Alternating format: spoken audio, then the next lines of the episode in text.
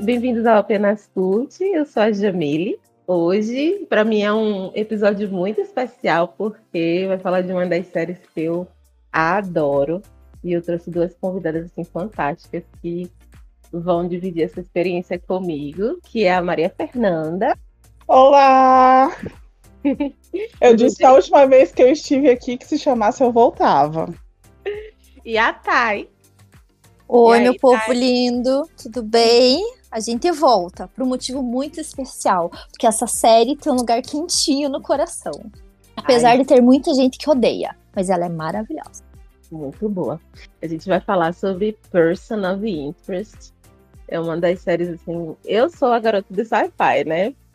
A Bia ela não viu a série justamente porque vocês já perceberam pelos outros episódios que a Bia não curte sci-fi. Então, não é muito a vibe dela. Então, eu trouxe os meninos para poder conversar comigo e a gente dividir a experiência dos 10 anos de estreia de Person of Interest. Você está sendo vigiado.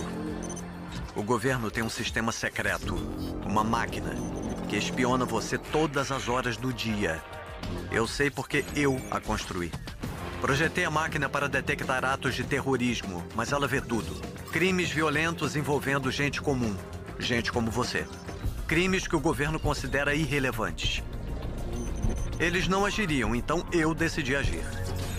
Mas eu precisava de um parceiro com a habilidade para intervir. Caçados pelas autoridades, trabalhamos em segredo. Você nunca vai nos encontrar.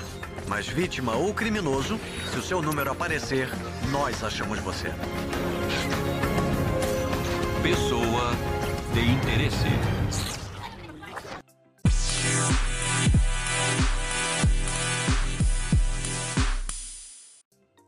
você tivesse que explicar para uma amiga, alguém assim, gente, assista, que é uma série muito boa. Por quê? Quais, ser, quais seriam esses motivos?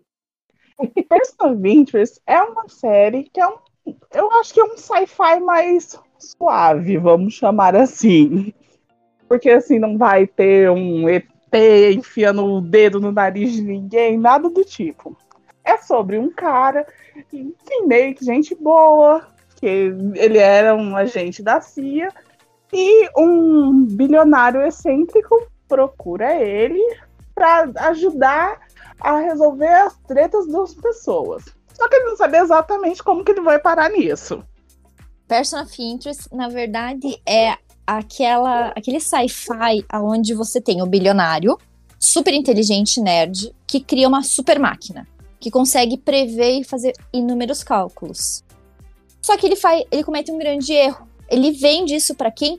Para os salvadores do mundo, os americanos. Só que no meio da conversa, o que, que acontece?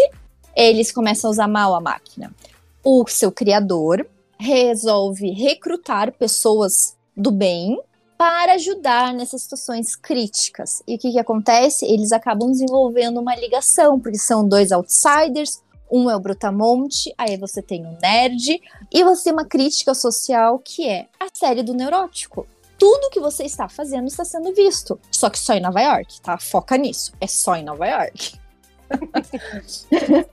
E a gente vai isso... falar sobre isso depois, porque eu acho que eles dão uma expandida boa, na, se eu não me engano, na terceira temporada, mas vamos falar sobre isso depois. É, é ele mas expandiu, assim... tipo, ele atravessou a ponte, foi isso. mas assim, eu acho uma série que tem uma crítica social muito boa, de verdade, assim, que a gente tá com a NSA, com tudo que a gente tá vivendo, com o Facebook e tudo, faz você repensar tudo que você tá postando. Eu acho que isso é uma crítica legal, que a gente tem que repensar se a gente está fazendo do jeito certo ou não, e o uso das nossas informações. E a série tem só cinco temporadas, 100 episódios, se eu não me engano. E nisso, o que, que vai acontecer? Um episódio da primeira temporada tem o seu link fechado lá na quinta temporada. Eu achei isso perfeito, gente. Então, para mim, a série é linda. É linda. E Jamile, e se você fosse explicar para alguém o que, que é person of interest? Que que Adoro que vocês não deixam barato, né? Jamais. Vou, estou apontando o dedo na sua cara figurativamente nesse momento.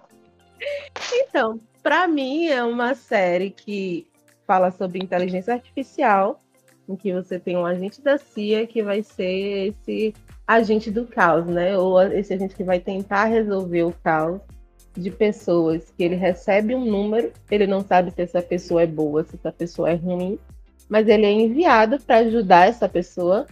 E aí as situações que é, decorrem do, dessa ajuda são às vezes inimagináveis, né? Eu acho que um dos melhores vilões da série sai justamente dessa ideia de você ajudar uma pessoa que você está pensando que é, uh, que massa, que gente, que gente boa esse cara, hein? E aí a situação foge totalmente do controle e ele está ajudando um monstro. Eu acho que os vilões são a melhor parte da série. Sim, eu concordo. Elias, para mim, é o vilão perfeito. Eu Elias é o, o vilão que a Marvel não conseguiu criar ainda. Uau! Gente, ele é perfeito. Ele é muito dúbio. Então, para mim, ainda bem que vocês lembraram. Elias é o terceiro elemento dessa série que é fantástico. Eu adoro o Elias, eu adoro a Ruth, eu adoro o povo da décima, eu adoro os vilão tudo. Os terroristas que quer tacar fogo na porra toda. Ah, e você gostava do Dominic? Aí começou a forçar a amizade, né, Thay? O único que eu detesto também é o Dominic. Foi aquele personagem que foi criado, ó, ele vai acontecer, ele vai acontecer. E ele nunca aconteceu. É verdade. Ele é horrível. Eu acho que o pior é que, assim, tá lá a série. Nossa, tem duas inteligências artificiais no meio de uma pancadaria tentando tomar o controle do universo. E tá acontecendo um milhão de coisas. E aí, aquele cara aqui, ó, tá querendo vender droga. Pronto, e é isso que o Dominic faz. Ele quer ser um traficante fodão. Sim, eu, eu acho que ele fica bem perdido no meio do rolê, assim, sabe? Eu acho que ficou nada a ver. Mas eu acho que, que foi uma, a culpa de tentar esticar a coisa mais do que deveria. Eu acho que eles tentaram fazer muito mais episódios do que precisavam em determinado momento. Se ele tivesse sido introduzido em outro momento da série, um pouco mais recente, teria Uhum. sido até melhor. Sabe? Quando tinha aquela. No começo da série, eles falam sobre a corrupção policial, que é sempre um. Toda série, filme que tem um policial vai ter uma história de corrupção. Isso é inevitável. Aí ele já foi introduzido mais pro final da série, quando já a parte tecnológica já era muito mais interessante, mais importante. Então fica meio perdido pra mim. Sim, eu concordo que, que foi nessa, nessa linha também. Eu queria falar um pouquinho sobre esse elenco, porque eu acho o elenco maravilhoso. Assim, primeiro a gente tem né, o, o Michael Emerson, que veio chutando bundas em Lost, ficou um tempinho parado e foi convidado para poder fazer o, o, Personal Interest. E é um, um personagem assim completamente diferente do, do Ben de Lost e tem outras pessoas que são realmente excelentes. Tem o, o Jim Caviezel, tem a Taraji P. Henson. Gente, que mulher fantástica essa Taraji. Eu acho elenco foda pra caramba. Eu acho que as personagens femininas têm uma força sem você precisar gritar empoderamento. A Shaw é uma sociopata, né? A Ruth, que é uma assassina, mas super inteligente. E você tem a Zoe, que é a mais normal. Só que também é uma mulher, assim, fantástica. O elenco masculino e feminino se completam, para mim, de uma forma que raras vezes a gente conseguiu ver. Porque é exatamente o oposto. Você vê o Brutamonte sendo o Brutamonte, que é o Jim Caviezel, é ótimo, não teria outro ator para murmurar igual ele. Mas é verdade, gente. Ele não fala, ele murmura. Mas o, o Ben, para mim, assim, eu consigo esquecer o Ben The Lost totalmente com Harold. Para mim, ele entregou uma coisa maravilhosa. A esposa dele, Carrie Preston. Carrie Preston, maravilhosa. Então, o que que acontece? Toda vez que eu vejo que eles vão fazer uma série, gente, eu assisto. Eu já assisti umas séries merda com esses atores que, olhe, é, dói o coraçãozinho. Mas assisto. Apareceu o nome da Shaw, tô lá, eu louca assistindo. Eu gosto muito de todos os personagens e eu gosto, acho que eu gosto mais dos coadjuvantes do que dos dois personagens principais. Desculpa, tá, gente? Mas o, o Fosco, a Carter, é, eles eram muito, muito incríveis. Sean. Gente, eu adoro a Ruth, eu adoro todo o plot dela no hospício, falando que Deus conversa com ela. Como você essa pessoa? Eu acho que a introdução da Ruth foi uma coisa assim, fantástica, porque ela veio para ser uma vilã, né? E acabou nesse papel de anti-heroína que todo mundo aprendeu a, a amar. Ela, ai, vamos chutar umas bundas, vamos matar umas pessoas, tá tudo bem, contanto que a máquina faça o que tem que fazer. Ela foi introduzida no último episódio da primeira temporada. Isso, e foi lembro. um dos primeiros episódios da série que eu fiquei tensa de verdade, sabe? Aquela, sabe aquela sensação de que vai dar ruim, vai dar ruim, fudeu, fudeu, fudeu, fudeu. Ah, meu Deus, e agora, e agora, e agora? Aí eu não tinha como não me apegar a ela. Aí no final a gente descobre quem ela é, dá uma coisa assim meio ruim ao mesmo tempo. Não sei, eu fiquei assim impressionadíssima com ela desde o começo do episódio. Sim. As Ela é- apresentações são muito boas, né? Cada personagem, quando é apresentado, é muito bom. É verdade. E o que você falou da das- dos coadjuvantes, Mafé, fica tão legal porque eles poderiam ficar muito, muito perdidos, né, no meio da confusão toda, porque a carta ela começa perseguindo esse esse ser, né, que ela é, que ficou uma coisa meio abstrata no meio da polícia, essa ideia de que tinha esse cara, esse vigilante que É perseguia o homem do terno, né? o homem do terno, bendito do homem do terno. Então ela começou a série perseguindo esse, essa figura do, do homem de terno. Ela poderia ter super, super sido esquecida no churrasco, assim. Mas a- o desenvolvimento dela foi perfeito. Eu choro até hoje com o que acontece com ela. Então é um, é um tópico sensível para mim, sabe? E o também- Fosco também, a- o desenvolvimento do Fosco. Então, eu acho que eles não deixam que os personagens coadjuvantes fiquem só é, como muletas, sabe? Eu não vejo eles como muletas dentro da série. Eles têm um papel super relevante e é isso que me deixa tão conectada com esses personagens. Vocês falarem coadjuvante, sabe o que, que me lembra imediatamente? O Leon e a Zoe. Que o Leon também veio de Lost, não sei se vocês lembram o Japinha, que era Lembro, lembro, lembro. lavador de dinheiro, né? E a Zoe. e assim, eles são mais coadjuvantes ainda, mas quando eles aparecem, sempre que eles aparecem, que seja 30 segundos, você fica feliz. Eles têm uma história, têm uma narrativa, então, pra mim, a- a- o é, Chris Nolan, não, Jonathan Nolan, conseguiu apresentar muito bem. Porém, o Westworld dele é horrível.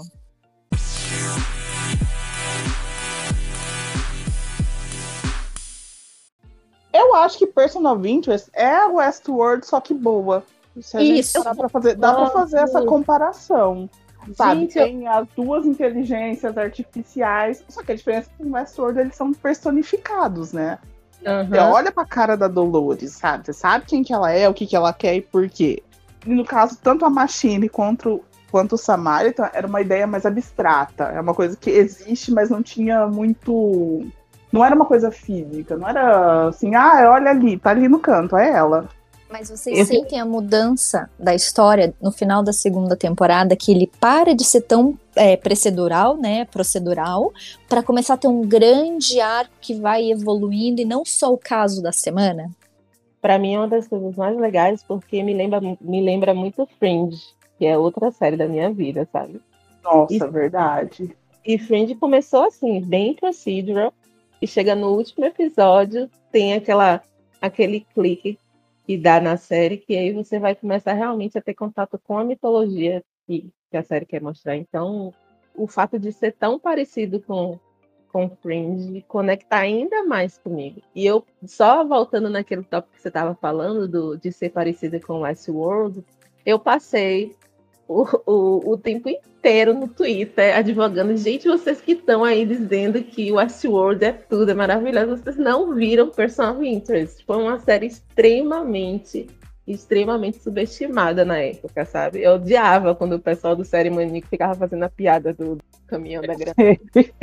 Aí eu odiava aquilo com todas as forças do meu ser, porque eu sabia que a série era boa e eles tinham eles tinham abandonado, tipo, com quatro ou cinco episódios. E, não- e toda vez que alguém pedia pra comentar, é, eles comentavam, mas sem, sem mais estar acompanhando a série. Aí me dava um ódio tão grande.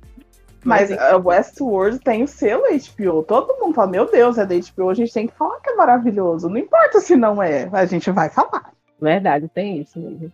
Eu Uhum. acho que o fato da, de Personal Interest ser uma série da, N- da, é da CBS é, afeta esse julgamento, sim. Ah, com Eu certeza. Sem Concordo. sombra de dúvida. Muita gente, muito canal de série menosprezou Person of Interest. E eu sinto que vai acontecer o quê? Tá fazendo 10 anos que a série estreou e agora a gente tá nesse grande Big Brother que é a vida, né? Vai começar a se tornar cult. É, eu não consigo me lembrar aqui as séries que viraram cult depois de um tempo, mas tem muita série que na época não, não, não faz aquela hype louca, surtada, igual, igual Game of Thrones, ou igual uma série da, da HBO, mas com o passar do tempo todo mundo acha uma questão filosófica. Seven Pounds, é, Sete Palmos, eu não lembro como que é o nome da série. Six É Six Under. Feet Under? Esse mesmo. Viu? Eu adoro o que eu falo, agora todo mundo me entende. Gente, todo mundo fala da série como se fosse assim, nossa senhora, profunda até o último. Ah, tá bom, é uma série legal, tem reflexão, prefiro Perso. Ah, são coisas diferentes, vai. Eu me emociono com o povo na funerária. Ah, mas Gente- toda vez, às vezes é uma injeção, né? Mas tudo bem, foca em Perso. ok, Eu- voltei. É, não, eu confesso que eu só consegui assistir a primeira temporada de Six Feet Under. Eu não conseguia, porque é, já tinha passado, óbvio, já, já tinha muito tempo que tinha terminado, e cada episódio é tão denso, é tão denso, que eu ficava me sentindo drenada. Então eu comecei a maratonar e eu não consegui terminar, eu não consegui passar do final da primeira temporada. Eu ficava me prometendo, assim, eu deixei na minha geladeira lá no banco de séries, assim, por, por bastante tempo. Fica, não, um dia eu vou voltar pra ver. Mentira, gente. Eu não tenho mais condições psicológicas, principalmente com esse negócio de pandemia, de voltar para Six Feet Under. Fecha parênteses. Não, é verdade. Mas você chora constantemente, mas em Perso a gente também chora. E foi, acho que em dois episódios pontuais a gente chora, né? Dois ou três. Pra mim, pelo menos. Eu chorei com a Carter, chorei Sim, com If Them, que é aquela que a Machine fica fazendo vários cálculos, né, Pra salvar eles e não consegue. E no último, no último eu choro, cara, do começo ao fim. As músicas, o Reese como guerrilheiro, o acordo que ele tinha com a Machine. E pra mim o, o turning point da série foi quando eles transferem a Machine para aquele monte de PlayStation 4. Porque aquilo assim foi uma propaganda da performance da Sony maravilhosa. Foi lindo, gente. Foi foi assim, o máximo da do marketing do negócio. Então, acho que a série pega bastante ponto bom pra gente do, do dia de hoje. Eu não tenho glândulas lacrimais, então, mas eu- o último episódio eu tava, pelo amor de Deus, só não mato o cachorro, só não mato o cachorro, só não mato o cachorro. A gente não falou do Bear era muito pouco. Eu não sou muito de animais, porque eu, como pessoa asmática, mesmo os hipoalergênicos me dão muita agonia, sabe? Os pelos e tal. Ai, eu não consigo me chegar muito causa dos pelos, mas ele era a coisa mais fofa que tinha, gente. Mais fofa. Adoro. Ah, ele era lindo, ele era fofo, meu sonho de consumo. Eu adorava que o esconderijo deles passou a ser num metrô abandonado. Tem vários detalhes assim da série que, que eu curto bastante. E assim, um dos episódios que me emocionou muito, voltando no que a Thay estava falando, é o episódio que a Ruth explica que o, o, o Harold fez com a Machine. E ele colocou vários defeitinhos nela para ela não se desenvolver e ficar assim, evil que nem o, o Samaritan. E aí ela criou toda uma organização para pegar os dados dela e não, e não perder os dados. Não sei, não sei se vocês se lembram desse, desse episódio. Lembro que ela cria uma empresa que, tipo, pra fazer o backup dela mesma. Isso, isso, isso. Aí no final do episódio a Ruth tá em prantos e aleijou ela. É a conexão que, ela, que, que a Ruth tem com, com a Machine é uma coisa que o povo dava muita risada na época. Disse, essa mulher é maluca, essa mulher é doida, Sim, mas Ela era. Não, maluca, ela é, a gente sabe disso, a gente entende isso. Mas no mundo em que você tem uma tecnologia suficientemente inteligente que pode tomar decisões que alteram a vida de todo mundo, uma pessoa que consegue se, se comunicar com essa tecnologia pode ser considerada louca, mas pode ser considerada área também. É o destino do mundo inteiro que está ali nas mãos dela. Ela acaba sendo a heroína que ela mesma nunca imaginou que seria nessa história. Então, mais louca ela é, concordo. Tem um desenvolvimento de cada momento que, por exemplo, vocês lembram quando a, a Samaritan é interpretada por uma criança? Eu tinha arrepios mórbidos toda vez que o menino começava a falar como se fosse Samaritan. Como que você consegue odiar uma inteligência artificial que tá. Sua representação gráfica é uma criança? É, é difícil? Entendo, né? Porque em teoria o Samaritan tinha acabado de nascer. Então, tá, beleza, ele é uma criança. Mas que aquele molequinho. Sabe aquele filme de terror? Que vai vir uma criança esquisita? É ele, gente, é aquela criança, não tinha jeito. Só faltava ter um irmão gêmeo. Nossa, sim, ficar no corredor. Vocês lembram a organização que foi criada como uma, uma cortina de fumaça pelo povo do, da Samarita para criar desordem e tudo e fazer com que a Samarita pudesse dominar de forma mais, mais fácil? O que, que vocês acharam desse plot? Ah, é, eu lembro que isso foi resolvido, acho que era no final da terceira temporada. Isso. Se não me engano. Isso. Mas eu gostei, principalmente naquela hora que tem o julgamento, que é headshot. Nossa senhora, porque eles matam os malvados, né? São júri, jurado e juiz, né? E executor. Isso. Nossa, gente, é, é eu achei maravilhoso, maravilhoso. É, e, claro, né? Foi matando os, os malvados, né? Mas eles fazem, de novo, uma reflexão filosófica do negócio. Se você tem todo o poder, quem, quem te julga? Se você é a inteligência artificial, você acha que está fazendo certo? Você tem certeza que você está fazendo certo? Eu acho que, que, reflexão, reflexão filosófica não falta. Acho que numa era em que, como já foi comentado por vocês, em que a gente tem os nossos dados expostos aí, a gente vive a nossa vida através do, do mundo virtual. A gente acaba refletindo em vários desses pontos em Personal Winter e foi uma coisa de lá. 2015, 2014. Ah, não, pera, foi na terceira temporada, então não sei. Não sei fazer conta. Desculpa. Eu também não, peraí. Mas, ó, tem, a gente tem que fazer um disclaimer quando a gente falou do, do site que a gente lia a série, que tinha um, um menino chamado Rodrigo Canossa, que ele fez a review certinha. Ele sempre estava ajudando a gente. E o nome é Vigilância. Consegui. Tá? Ah, o é? grupo Lounge Person of Interest resiste 10 anos depois não deu 10 segundos, alguém respondeu com o nome. A Vigilância era o nome do grupo. Ai, que massa. Obrigada. Então, o melhor, eu fui pa... eu conheci vocês meio que por culpa do Rodrigo Canosa. Meio que, sim, ele não sabe disso, mas foi, eu vim parar no, no grupo do Telegram porque eu seguia ele, porque eu adorava o Persona 20, eu adorava o texto dele. E aqui estamos hoje. sim, é uma realização. Olha, é o ciclo da vida, gente. Não, mas foi. Ele, ele fez muito bem, ele prestava atenção em coisas que, ai, gente, eu vou ser bem honesta. Eu assisto série assim, como espectadora. Eu não fico reparando na fotografia, eu não reparo no reflexo, na cor. Eu tô vendo. Eu tô vendo, aí na segunda, terceira vez eu começo a prestar atenção, influência de todos vocês, né? Mas eu sinto o episódio, eu sou fã e eu sou aquela pessoa que está liberta das amarras. Ah, eu quero derreter o cérebro, eu vou derreter o cérebro. Quero chorar, eu vou chorar. eu, eu geralmente eu me ligo na série pela premissa, né? Eu falei isso bastante no primeiro episódio que eu fiz com a Bia sobre experiência com séries, sobre abandono. Então eu gosto de séries que tem um, um plot inicial interessante e eu vou dando um, um, uma chance para esse plot, assim, cinco, seis episódios e tal, dependendo muito se a série tá conseguindo falar comigo ou não. Determinadas séries como Personal Winters e Fringe, por exemplo, eu, eu fui ganha no primeiro momento. Eu fui ganha logo de início, assim. Até porque eu sou muito fã do JJ. eu confesso que eu fui para essa série do, do Personal Winters por causa do JJ.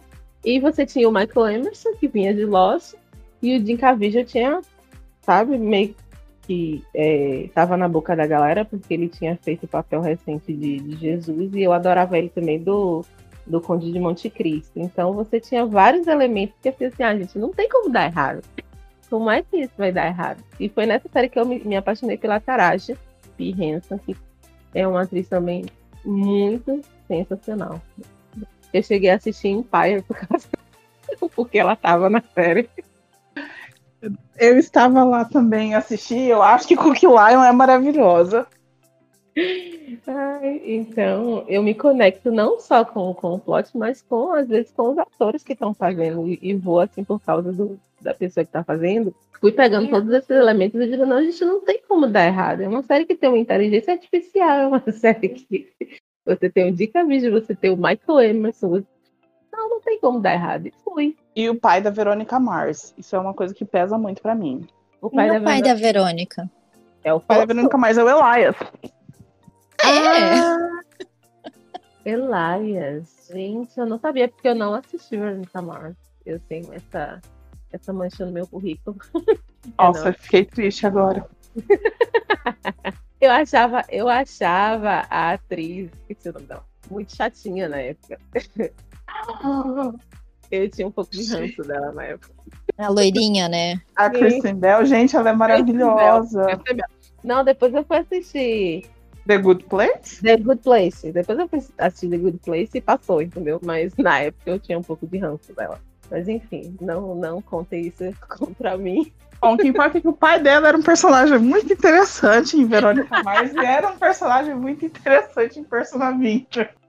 Sim, sim. Para mim, até hoje, o melhor vilão da série é ele. Assim, e fora a forma como ele foi introduzido, para mim foi perfeita. Perfeita.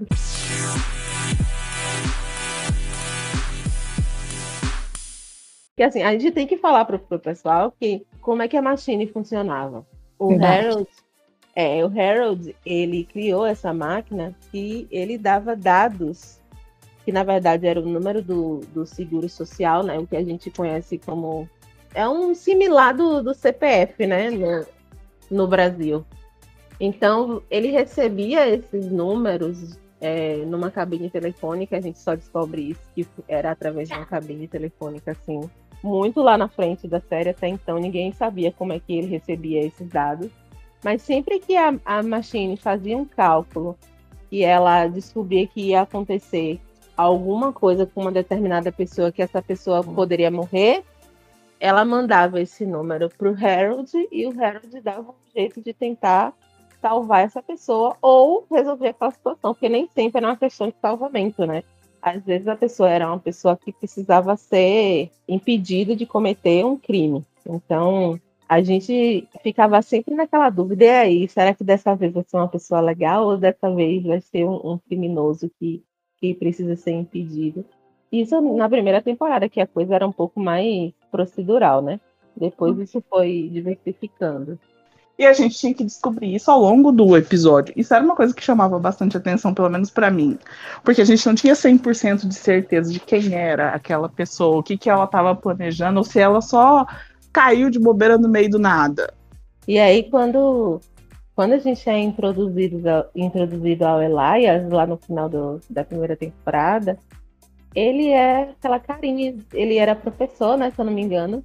Ele era Sim. professor do, do ensino médio, numa comunidade pobre. Eu não lembro se era na comunidade russa ou ucraniana, né? Porque ele ficou três anos infiltrado hum, é, pra, é verdade, posar de, de professor bonzinho, né? E até a Machine ficou na dúvida, né? Tava em risco, mas a Machine não conseguiu ler, não trouxe a informação que ele era um gangster, que ele era um dos reis criminosos. Foi e... no sétimo episódio da primeira temporada. Aí. E daí termina com ele e Scarface falando, ok, John, muito obrigado, mas tiro, acho que teve um tiro na perna, né? Sim, ele não ia deixar, ele não ia deixar por baixo, né? Não, não John. Eu então... me acabei todo, enfrentei uma, gran, uma gangue ucraniana para depois você ser o chefe? Não, não, não, não é possível. E daí a gente é apresentado pro Leal, o braço direito dele, né, que é o Scarface, que também a gente descobre com o passar do tempo que é um, uma pessoa leal, porque gangsters e organizações, né? Porque na Mastin, no final das contas, é uma organização obscura que faz ali todos os seus meios para chegar no objetivo deles. Que o John não meça é, esforço para matar. Assim como a Shaw. O John começa a tirar na perna, mas a, a Shaw, ontem eu assisti um dos episódios que, que ele fala: pare de matar, por favor, não, não, não mire no centro de massa, atira na perna. Então, e o Harold é essa consciência. E por conta dessa consciência que o Samaritan foi liberado, né? Quando a Ruth é apresentada e eles optam por não matar aquele senador ou alguém. Foi, verdade. E eu gosto, Mas eu gosto muito disso no Harold. Que ele é uma pessoa que ele realmente acredita numa coisa e ele vive isso.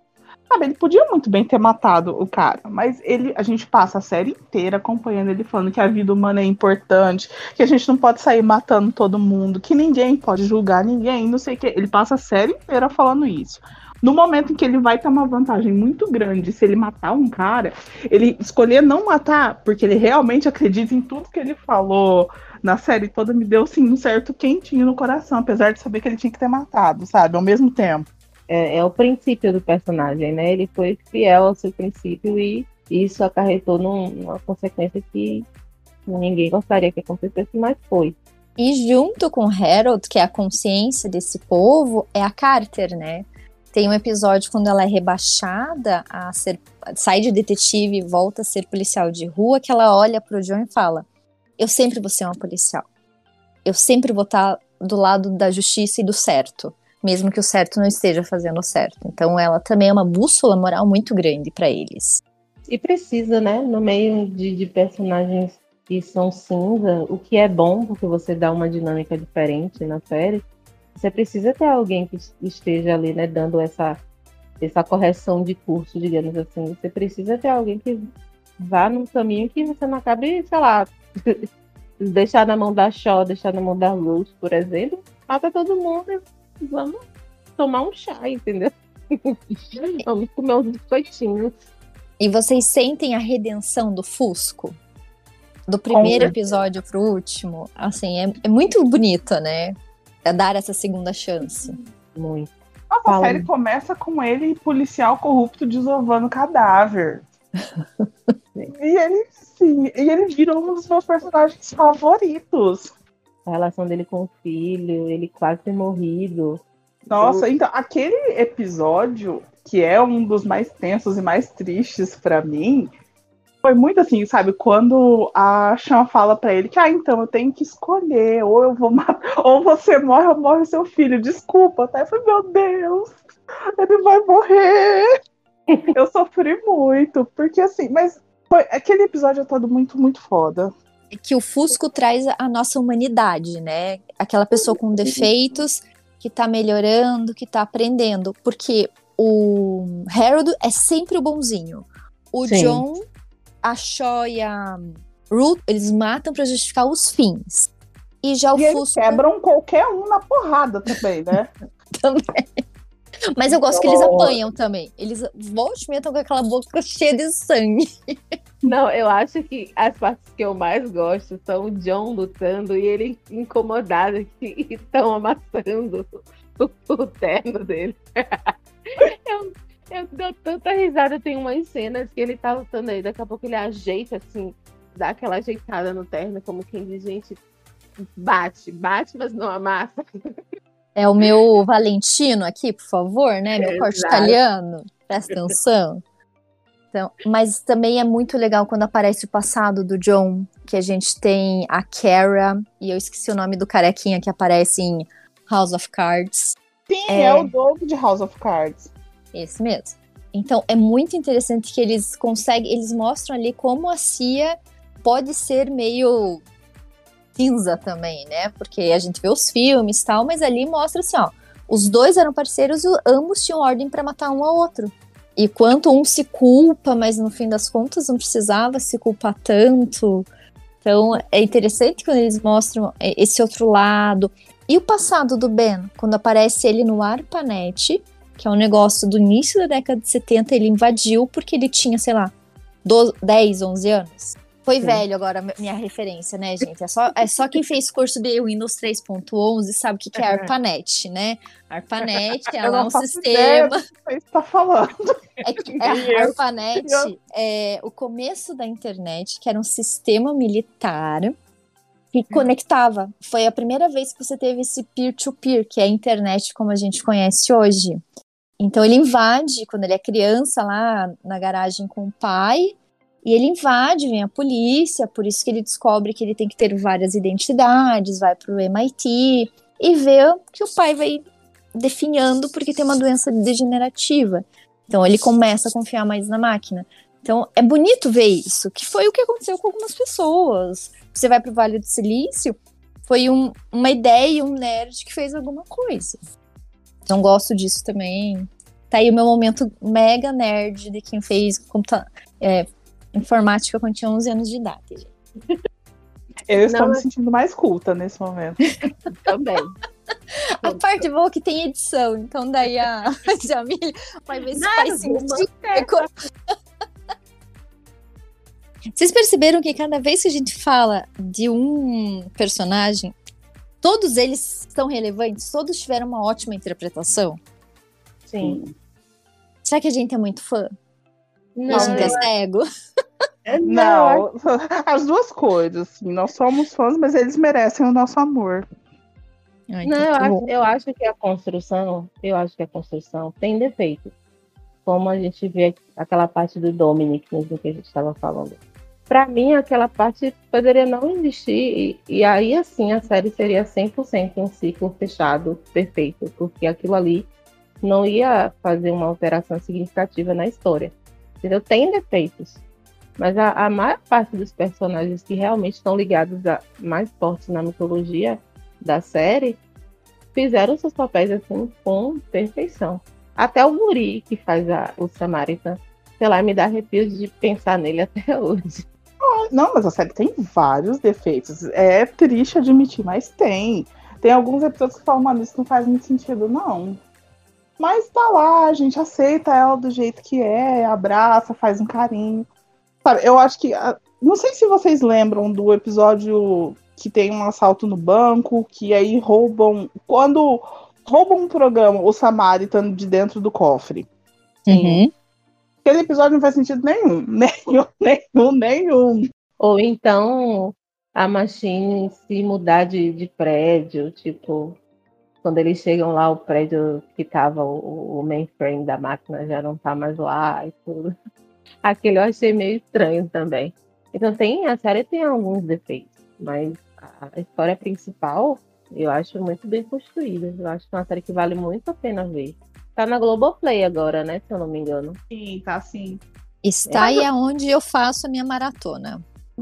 Mas também seria muito injusto da minha parte esperar que uma série tenha 100 episódios perfeitos, né? Não dá. tô- eu já estaria querendo demais.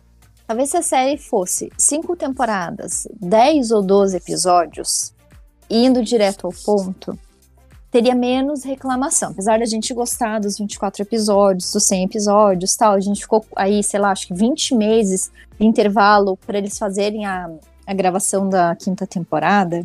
Talvez menos episódios, porque a gente se acostumou agora com o formato, com menos episódio que corta toda aquela barriga, né?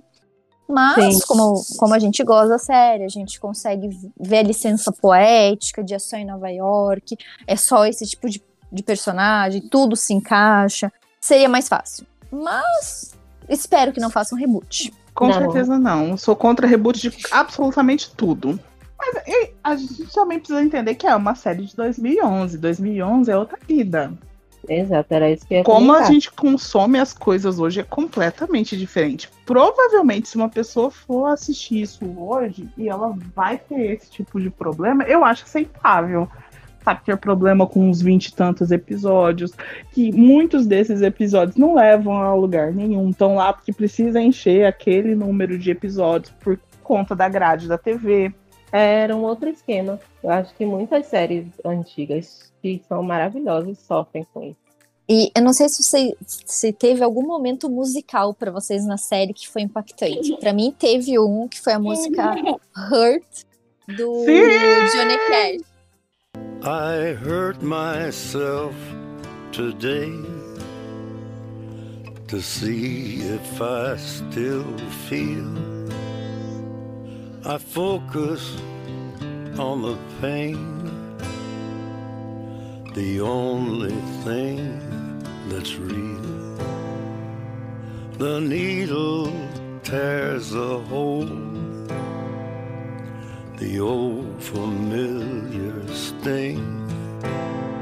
Try to kill it all away, but I remember everything. Gente do céu, essa música, assim, foi feita para essa série. Foi maravilhoso. Eu tenho outro momento que é Welcome to the Machine.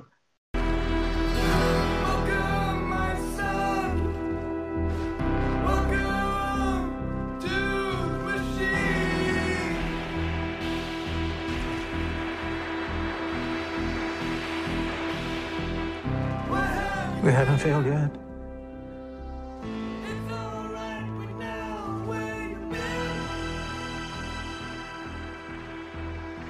You had an impossible challenge. One I never programmed before. Gente, quando toca essa música é muito legal. Que tá tipo a machine. Foi só um computador que deu tela azul.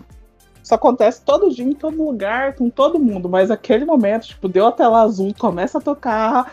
Eu, meu Deus, não! Mas assim, vocês acham que a série envelheceu bem, Person? Porque eu acho que sim. Eu já vi ela duas vezes depois do final. E eu não vejo aqueles problemas com relação à comunidade LGBTQ, é, questão com as mulheres serem sex, é, a objetificação da mulher, a informática. Eu não vejo esses clichês acontecendo. Tirando a romantização e a história de tudo acontece em Nova York, tá? Eu acho problemático o sapatão morrer. Ah, não, mas uma delas fica viva. Uau! Mas tudo bem, que eu- como eu disse no final, eu tava só, pelo amor de Deus, não mata o cachorro, né? A gente partiu da premissa que ninguém iria sobreviver. Então eu entendo a É. revolta. Eu entendo a revolta da Mafé. Eu acho que não é uma coisa tão horrível assim, considerando que quase todo mundo morreu. Eu não sei se podia ter spoiler, mas foi, né? Não, Só que é o tipo de personagem que geralmente vai morrer em produções. O gay, a lésbica que não for alívio cômico, morre. Mas eu acho que, que o fato dele ter, ele ter dado uma, sobre, uma sobrevida pra Shaw e a Shaw ser o, o prosseguimento da série, né? Porque termina, fecha com aquela coisa da Shaw dando seguimento ao plano do, do Harold e, e sendo o, o novo John. E ela se- tendo sido modificada, né, pelo relacionamento dela com, com os rapazes e com a Ruth. Então, eu acho que nesse ponto eles tentaram fazer com que a, a, a Ruth não fosse um, um peso, entendeu? Nesse, nesse ponto específico da, da sexualidade dela. Enfim, eu acho que a gente cobriu assim, todos os pontos que a gente poderia. Eu, eu não poderia indicar mais essa série, porque eu já indi- indico desde de quando ela passou lá atrás, que foi muito subestimada, como, como eu já falei, e eu acho que ainda hoje vale muito a pena. Eu acho que a mais ainda hoje que a gente vê a aplicação de muitos dos conceitos que, que eles levantam lá atrás, em, em 2011, que eram muito novos, era tudo muito novidade. Hoje, com, com redes sociais, com, com algoritmo para tudo, eu acho que, que a discussão está ainda mais relevante do que ela já foi. E tá na Globoplay, né, gente? Facinho, vai, vai assistir, por favor. Realmente. É, poucas coisas que eu já acompanhei na vida envelheceram bem. Eu, eu consigo. Eu sou uma delas, né? Eu sou uma delas. Nossa, com certeza, tá? Mas você ainda não está no padrão velho. Ah, tá bom, obrigada. Mas é, eu acho que eu consigo, sim, ver temáticas que ainda são relevantes, tipo em The Wire, é, em Personal Interest, mas as outras, é, mas as outras séries não tanto. a maioria das coisas mais antigas eu tenho que ver com um certo distanciamento. Eu acho que Person é uma das poucas séries que envelheceu bem. Concordo com você, assina embaixo. Então é isso, obrigada, amigo, por, por aceitar mais uma vez participar comigo. Acho que vocês são sempre muito sensacionais quando aparecem aqui, então estão convidadas sempre que quiserem. Sempre aparecer um tema que vocês acharem legais, se sintam autoconvidadas. Nossa, obrigada. Eu venho, sou dessas. Eu não vou negar, gente, que o meu- meu sonho era realmente participar no podcast, porque eu consumo tanto po- podcast, eu adoro. Toda vez que você quiser me chamar, você pode me chamar que eu tô aqui, tá? Se quiser falar com a gente, apenas curte no Instagram ou apenas curte podcast.gmail.com. E um abraço. Vou me despedir com duas informações importantes. Paty, faltou você, que você é uma super irrelevant do Person of Interest, tá bom? E leiam as reviews do Rodrigo Canossa, gente. E vejam Person of Interest, é maravilhoso. Beijo! Ah, muito obrigada pelo convite. Foi ótimo estar aqui falando dessa série que eu gosto pra caramba. Muito, muito, muito obrigada, Javiri. Eu espero que todo mundo assista of Interest. Eu também acho que é uma ótima ideia assistir um episódio e procurar review do Rodrigo no site do Série Maníacos, que é incrível. Nossa, não sei nem explicar o quanto eu acho que essa série é incrível. Muito, muito, muito boa. Muito obrigada pelo convite de novo e pela oportunidade de dizer o quanto eu amo Person of Interest várias vezes, sem parecer estranha. Obrigada, Jamile. Ah, nada, obrigada. a Obrigada. Mafer. Beijo. Beijo.